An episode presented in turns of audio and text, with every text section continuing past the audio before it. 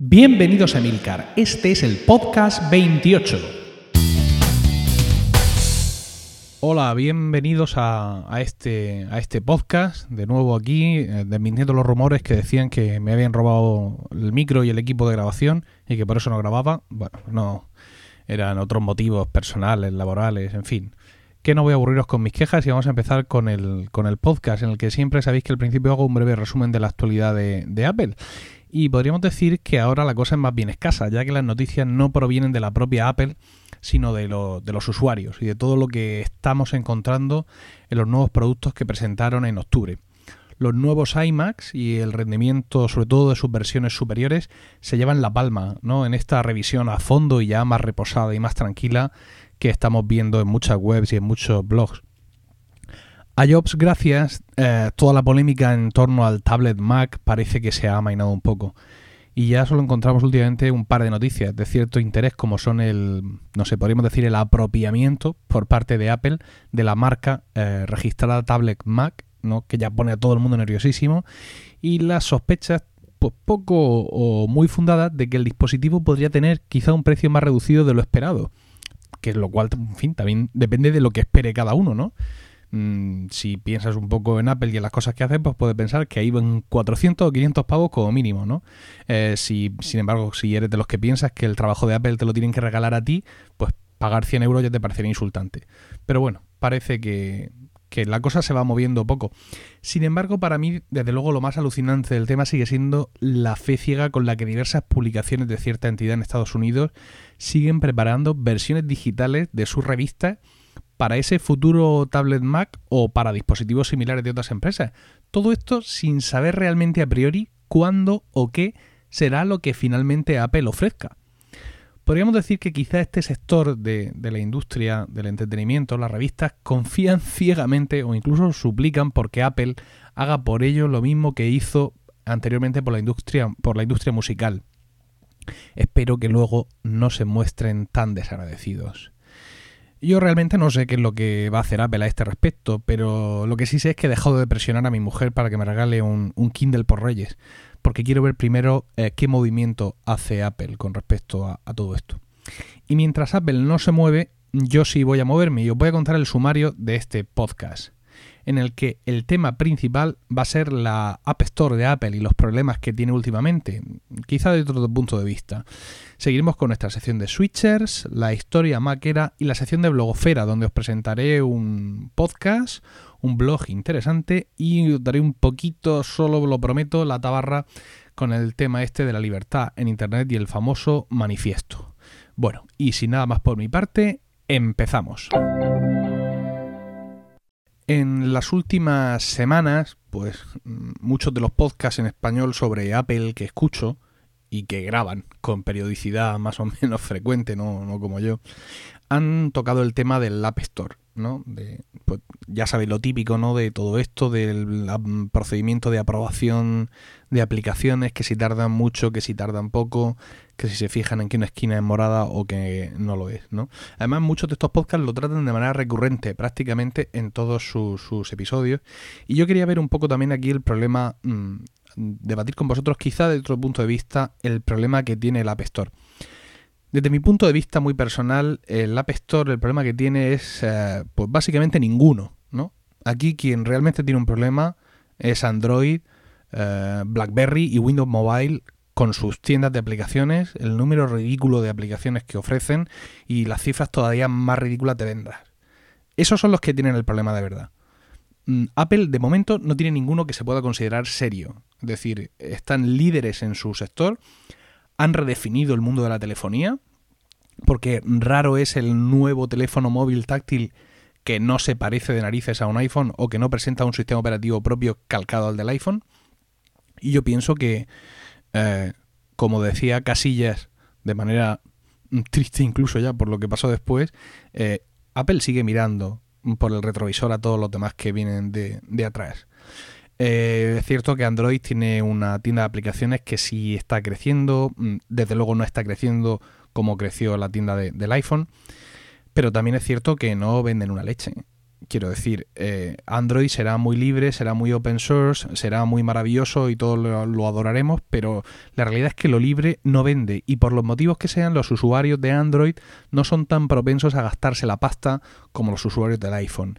Y aquí estamos hablando mm, de dinero, porque Apple es una empresa privada que como me he hartado de decir, lo que quiere es ganar dinero. Es cierto que tiene como todas las empresas, pues una especie de, ideario, medio ideológico, medio empresarial, sobre el diseño, el trato a los clientes, etcétera. Pero en definitiva, van a ganar dinero. Y como empresa privada, no tiene por qué ofrecer ecuanimidad, ni igualdad de oportunidades a todo el mundo, ni transparencia en nada de lo que no le dé la gana que se venda en su tienda. Eh, que se equivocan, que son presuntuosos, que son vanidosos, pues oye, el mercado es muy sabio y pondrá en su sitio mm, a Apple si se pasa de la raya. Pero de momento mm, no está sucediendo así. Eh, vamos a ver, ¿qué, problema hay con, el tema de las aplicaciones? Mm, sabemos que, hay cosas, bueno, sabemos que Apple ha hecho ha hecho tonterías, bastantes tonterías, ¿no? Con respecto a todas las aplicaciones, ya ha rechazado algunas aplicaciones por motivos aparentemente estúpidos. Pero también sabemos que hay cosas que no puedes hacer si quieres vender tu aplicación en, en, el App Store. Sabemos que no puedes hacer aplicaciones que sustituyan la funcionalidad de las que vienen en el iPhone por defecto. Sabemos que no puedes hacer aplicaciones que usen sin permiso mm, imágenes o nombres o que vulneren en definitiva derechos de, terceros, sin tener esos derechos tú previamente comprados. Sabemos que no puedes poner nombres que sean impertinentes o que generen conflictos. Entonces no entiendo muchas veces el empeño de algunos programadores en, seguir insistiendo sobre todos estos temas cuando ya sabes que estas son las normas. Hay otras normas que, que quizá podrían no ser tan evidentes, pero sabemos que están ahí. En el último Magníaco se escuchaba, por ejemplo, que hay una serie de APIs, de, digamos, de recursos de programación que son privadas. Están ahí, mm, puedes acceder a ellas, puedes verlas, pero Apple no te deja usarlas porque o bien A, no te va a dejar usarlas nunca porque no le da la gana, o bien, digamos, todavía no han llegado a definirlas de una manera estándar como para que las puedas usar. Y los programadores ya saben que si usan esas APIs privadas no les van a probar la aplicación. Y están avisados. ¿Por qué la siguen usando algunos? Bueno, por ahí hay un tío que va, usa una API privada y hace una aplicación que se llama Knocking Live Video. Es una aplicación que permite desde un iPhone a otro iPhone retransmitir vídeo en streaming en directo, ¿no? Como una especie de, de videoconferencia, por así llamarlo. Y usa una API privada. Y por supuesto no se la prueba. Bueno, pues el tío todavía insiste, esto es una noticia esta semana, de la anterior no recuerdo, le escribe un email a Jobs, no sé cuántos, y Jobs, por no escucharle, levanta el teléfono, habla con la gente de, la, de las aplicaciones y se la prueban y la sacan al, ahí, al App Store. Es una aplicación gratuita, ¿eh? Knocking Live Video se llama. Bueno, pues yo he intentado tres veces probarla con mi mujer sobre 3G y la verdad es que nada de nada. No he conseguido hacerla funcionar. Mm, si esto es lo que hemos conseguido con la llamada de Jobs, pues para eso que hubiera pedido una pizza de bacon, a ver si engorda un poco y, sale más lucido en las presentaciones. Quizá estoy siendo un poco extremo con esta pobre aplicación y vosotros la habéis probado con resultados espectaculares, pero la realidad es que mm, yo no tengo la sensación de estar perdiéndome algo tremendamente eh, necesario para mí o importante por aplicaciones que no hayan sido probadas. ¿Que el iPhone no corre aplicaciones en segundo plano? Sí, ya lo sé. Quiero decir, ya, ya lo tengo asumido. No, no, no me cuesta tanto asumirlo. Ya, ya juego con ese, con, con, ese inconveniente, si lo quieres llamar. Pero por lo demás, yo no he hecho en falta ninguna aplicación que, que no esté. Por cierto, mm, esta situación mía de, digamos, de estar cómodo, por así decirlo, con, con esta política de Apple, mm, no creo que sea muy exclusiva mía, porque todos los que se quejan de la política de, Apple con respecto a las aplicaciones y a su rechazo, todos los que escriben artículos en blogs, los que graban podcasts, todos los que comentan todo lo anterior, enardecido en foros, etcétera, todos lo hacéis con vuestro iPhone en el bolsillo.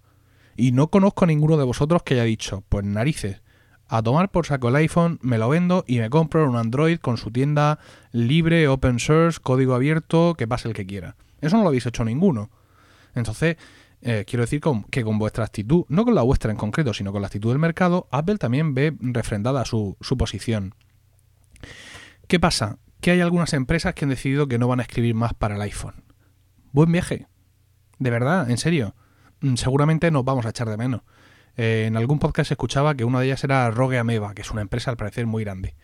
Rogue Ameba, una gran empresa de programación para iPhone. Vamos a ver qué tiene Rogue Ameba, qué ha hecho Rogue Ameba por el mundo. pues tiene hecho eh, una aplicación que se llama Audio Hijack Pro, que claro, evidentemente los podcasters la conocemos mucho, porque es lo que nos permite grabar vía con Skype. Y bien. Airfoil, que es una aplicación para enviar cualquier tipo de, audio a través del interface Airfox Express. Fission, que también es un programa para tratar eh, audio. Nicecast, que te permite emitir tu propia tal. No creo que en el ordenador de un maquero estándar, que no sea podcaster, haya ni, ni siquiera alguna de las gratuitas instaladas. ¿Y qué han hecho para el iPhone los de Rogue Ameba? Vamos a ver. iTunes, Rogue Ameba. Airfoil Speakers Touch, gratuita, que te permite hacer streaming de tu Mac a tu iPhone. Venga. Radio Shift Touch. Al parecer esta aplicación te permite eh, escuchar cientos de miles de decenas de radios de internet directamente en tu iPhone. 10 pavos, señores. Así que, perdón por las dos. Si Rogue Ameba decide no programar más software para el iPhone, por mí, perfecto. Buen viaje. Más cosas que tenga que decir a este respecto. Pues que mm, tendríamos que plantearnos realmente cuántos iPhones ha dejado de vender Apple por su política del App Store. ¿500? ¿1000? Porque de todo esto estamos al día unos cuantos. Quiero decir, un sector muy concreto del mercado, que estamos muy informados, que tenemos, perdón, Ay, el tiempo sin grabar, que me erosiona la garganta. Decía que de esto estamos informados un, grupo muy reducido de gente comparado con lo que es el, total del mercado.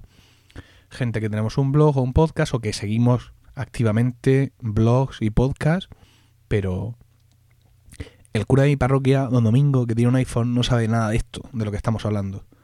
Y mi compañero de trabajo, Gregorio, por no saber, no sabía ni que necesitaba un ordenador para tener un iPhone.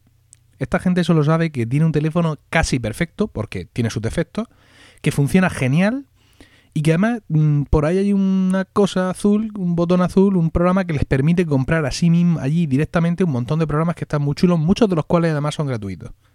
Esa es la realidad del mercado del iPhone ahora mismo. Y la realidad del App Store. Que el problema lo tienen los que van por detrás, no el App Store.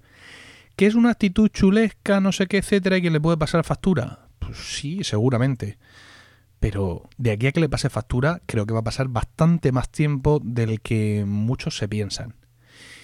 Es la realidad. Y además conviene asumirla cuanto antes. No sea que os vayan a entrar migrañas o dolores de cabeza de tanto enfadaros con la política.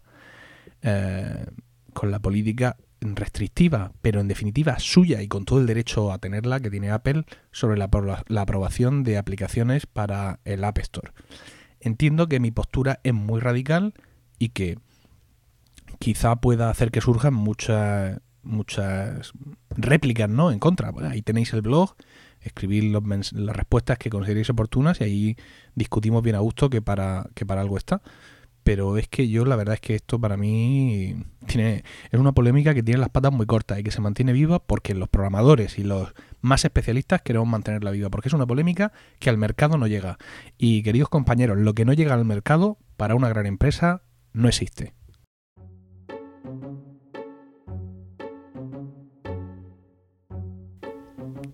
Bueno, vamos a comenzar la sección de switchers de, este número del podcast con el habitual repaso a los enlaces de mi cuenta de, Delicious. Como son muchos, desde la última vez que hablé de esto, voy a mencionarlos rápidamente, son los 10 últimos, que es un el software adicional indispensable de la guía para switchers de Apple Weblog, 6 libros de Apple que realmente deberías tener, del blog americano de 9 a 5, La evolución natural del switcher, un post de Alex Liam, un comentario de Makolaki sobre Parallels Desktop 5 y cómo se convierte, según él, en la herramienta más potente para emular otros sistemas. 10 fondos de pantalla con el logo de Apple que nos trae Cult of a Mac. Tres artículos muy interesantes de Apple Talk. El ABC del cambio a Mac, el ABC del Mac y Averigua cómo, básico del Mac. Atajos de teclado para ganar tiempo al borrar o desplazarse entre textos de Apple Esfera. Y finalmente Symbolic Linker, que es un programa para crear enlaces simbólicos en el Mac. Esto ya para switchers, para switchers avanzados. Por cierto, ¿sabes más que un switcher de primer año? ¿Cuál es la combinación de teclas para ocultar de golpe todas las ventanas abiertas de todas las aplicaciones? ¿Lo sabes? ¿Saben más que un switcher de primer año? La respuesta es Alt Comando H. Esta y otras cuestiones están sacadas del KISS de la Campus Mac 2008. Podéis encontrar información de todas las actividades de esta asociación en su web campusmac.net. Y para terminar esta sección de switchers, pues alguna vamos con una curiosidad más sobre Apple. Es muy posible que, bueno, muy posible no, seguro, por supuestísimo que todos hemos visto en series de televisión y en películas pues un gran número de Macs, iPhones, iPods y todos los productos de la manzana, ¿no? Uno de los grandes hitos, uno de los grandes momentos de este product, placement que se llama, fue la película Forrest Gump, donde hay una escena en la que, con el logotipo presente de la, empresa, el protagonista se da cuenta de que se ha hecho millonario al invertir en lo que él pensaba que, era una empresa de, frutas. Apple estima que esta publicidad gratuita fue vista en todo el mundo por aproximadamente 80 millones de personas. Esto para que veáis el valor de un sistema de publicidad cuyo coste para Apple es simplemente dejar sus productos.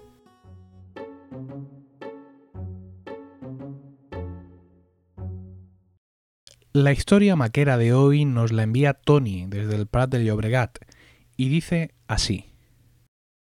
Hola Emilcar. Mi primer ordenador lo compré en el corte inglés, bendita ignorancia, con mi padre y una tarde de sábado de hace ya unos años era un PC de la casa Sinclair. Sí, sí, creo que fue el primero y el último.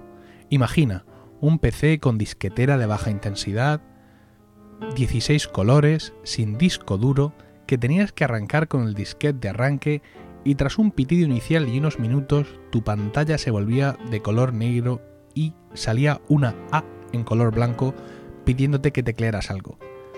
En unas horas murió ya que cogí el libro y fui tecleando todos los comandos que salían. Creo que terminé cuando llegué a la F, Format. Tras disfrutar de largas horas con Comandante Norton, de base 3, Prince of Persia y Rick Dangerous y otros clásicos del mundo PC, fui evolucionando hacia otros PC de mayor calibre.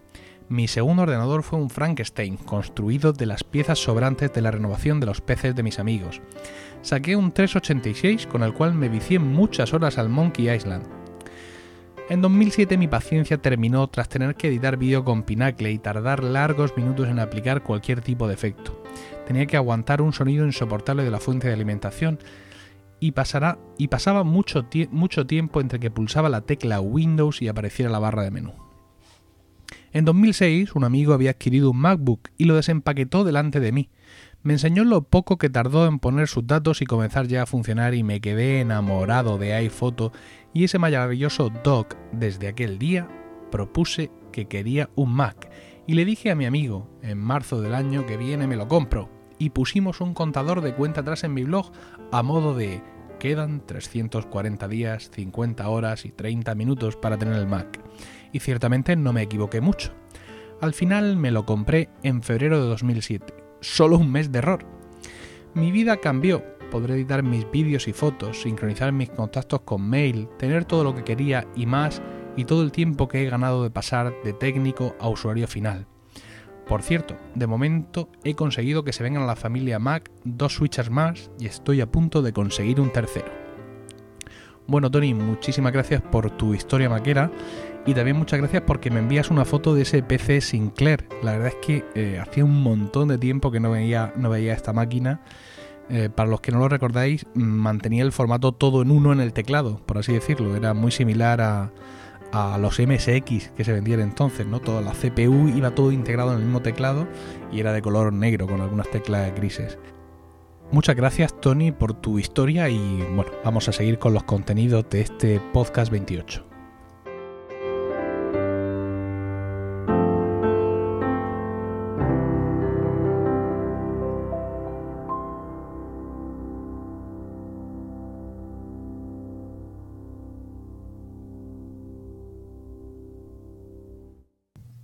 Charlas podcast. Aquí charlamos de los iPhones, de los Macs y cosas así importantes. Guarda, guarda eso, que ahí hay material para hacer una promo. Yo te digo, mira, a, a mí me costó mucho, o sea, cuando salió, o sea, pero estaba encabronado en me lo compro, me lo compro. Gemma la tenía loca perdida diciendo, "Nena, tío, cómpratelo ya, déjame tranquila, no sé qué. Espérate un segundo, voy a por agua porque ya estoy seco, Vale. o sea, imagínate. Tú oirás ruido de fondo mío porque tengo a Gemma fregando los platos. Ah, sí, eso sí lo oigo. Ah, y el blog. Y charlas.es y charlas.com.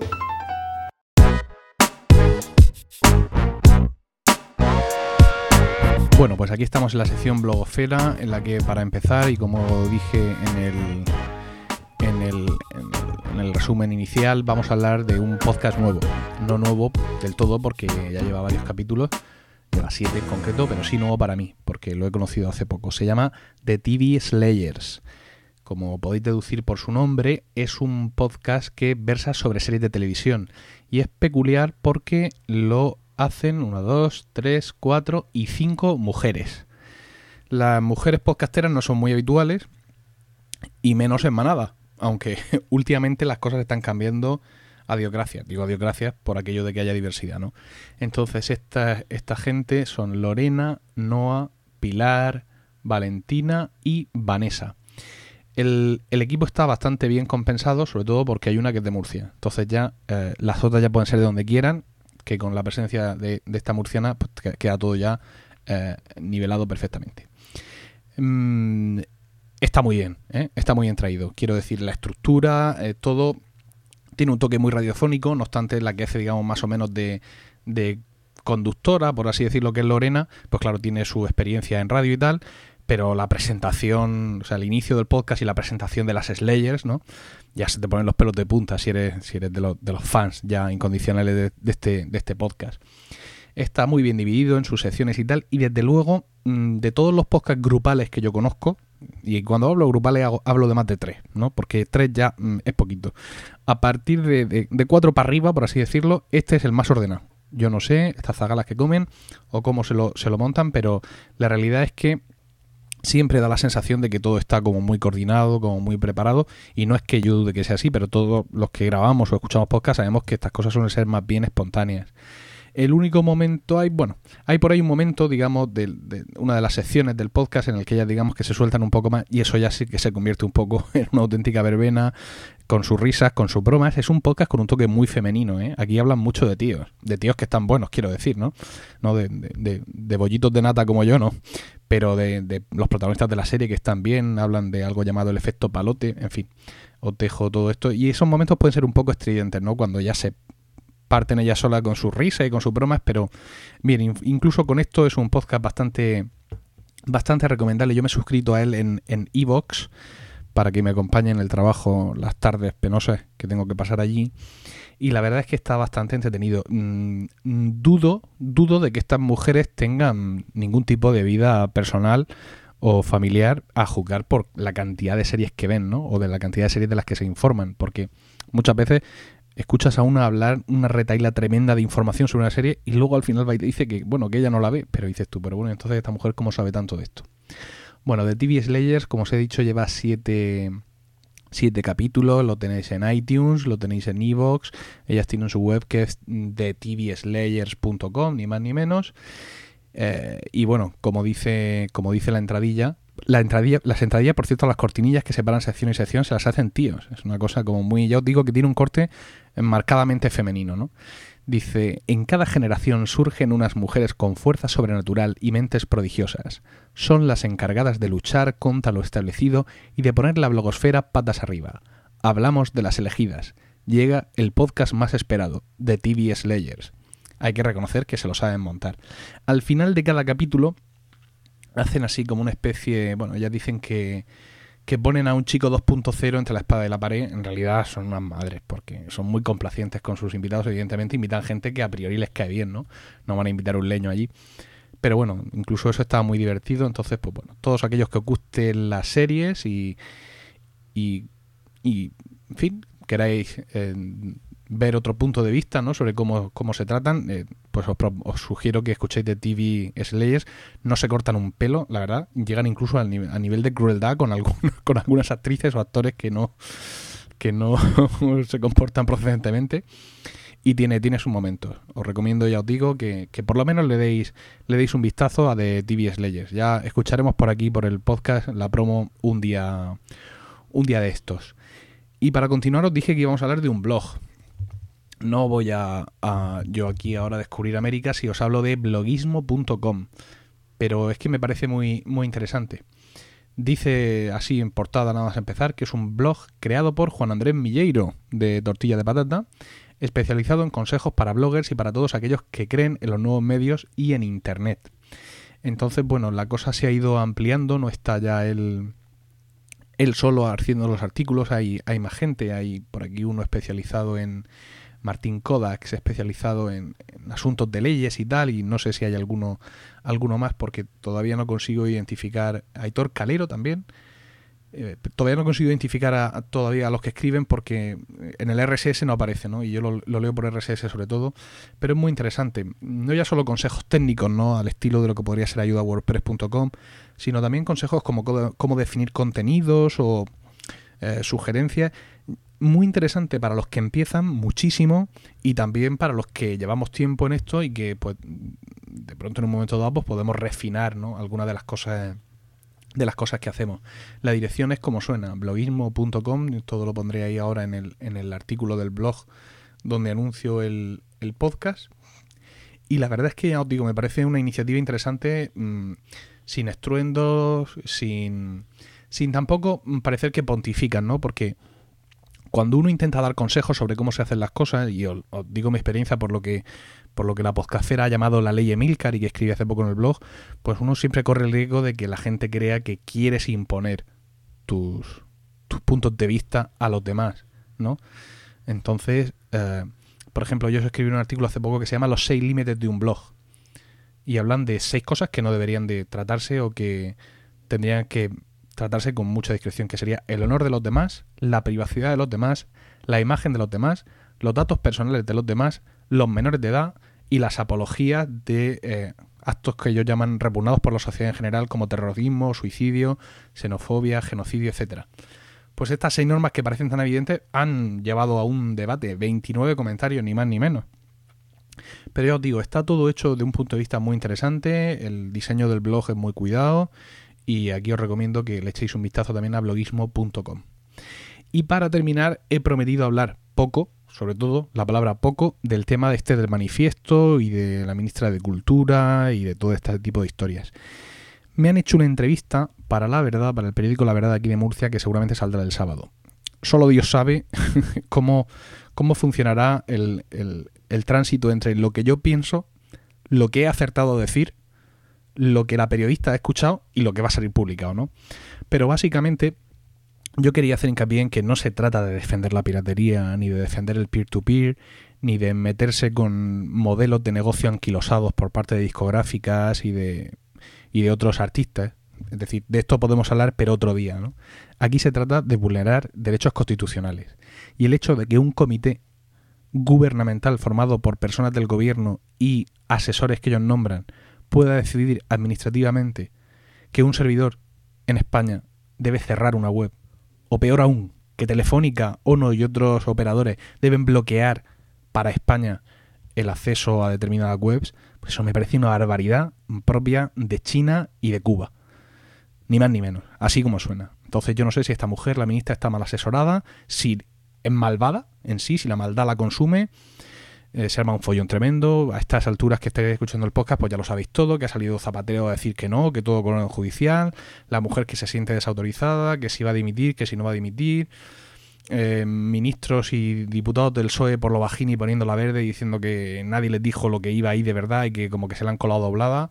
Claro, no sabemos ya si se la han colado doblada la propia ministra, los asesores políticos de la ministra o los asesores, digamos, extraministeriales, artistas, SGAE, etcétera pero el caso es que la cosa ha levantado mucha, mucha polvaridad. El manifiesto en sí, este manifiesto escrito por algunos internautas de los que se reunieron con ella y que viene a resumir un poco la posición de la blogosfera, pues evidentemente, como muchos han dicho, es cuestionable también en algunos puntos, ¿no? Pero la verdad es que no me parece el momento de entrar en un debate eh, dentro de Internet, sino de defendernos, por así decirlo, de las amenazas externas. Yo, evidentemente, comparando lo que he leído del proyecto de ley, que es bastante, y comparando el manifiesto, le pondría pegas a algunos puntos del manifiesto, porque creo que en algunos mm, trozos está exagerando un poco, pero es que en otros no está exagerando nada. Entonces creo que las disensiones internas dentro de aquellos que, son más activos de la blogosfera deberían de quedar en, una, en un segundo plano y ahora mismo remar todos en la misma, en la misma dirección que es con nuestra presión, con nuestro con el uso legítimo de los medios de comunicación y de todos los medios a nuestra disposición como ciudadanos, conseguir que estas disposiciones caciquiles y, dictatoriales de, esta, de este proyecto de ley no lleguen nunca a convertirse en una ley. Y si llegan, hay Tribunal Supremo y Constitucional todavía. Es decir, que, que no porque se apruebe una ley en el Congreso ya estamos todos atados de pies, de pies y manos. Bien, pues he prometido ser breve y con ese pequeño comentario ya os dejo en este podcast que... A ver cuánto ha durado esto. Uy, todavía más corto de lo normal. No lo he hecho acaso hecho, ¿eh? No es que me esté radicalizando, es simplemente pues lo que hay, sí, no, no voy a rellenar más. ¿Sabéis lo que me pasa? El problema está en que pienso durante mucho tiempo lo que voy a decir en el podcast y generalmente cuando llego a grabarlo lo tengo ya tan masticado que lo resumo mucho o incluso ya pasado de actividad. Entonces lo que tengo que hacer es lo que me he prometido tantas veces y que todos los podcasters del mundo prometen siempre y nunca cumplen y es que voy a grabar más a menudo. De verdad lo voy a intentar, han sido unos meses bastante difíciles en lo personal y en lo laboral, pero espero que, el 2010 empiece con mejor pie de lo que, de lo que me ha deparado este último trimestre del, del 2009. Bueno, pues no tengo más que deciros. Un saludo y un abrazo a todos y hasta el próximo podcast. Stay hungry, stay foolish. Thank you all very much.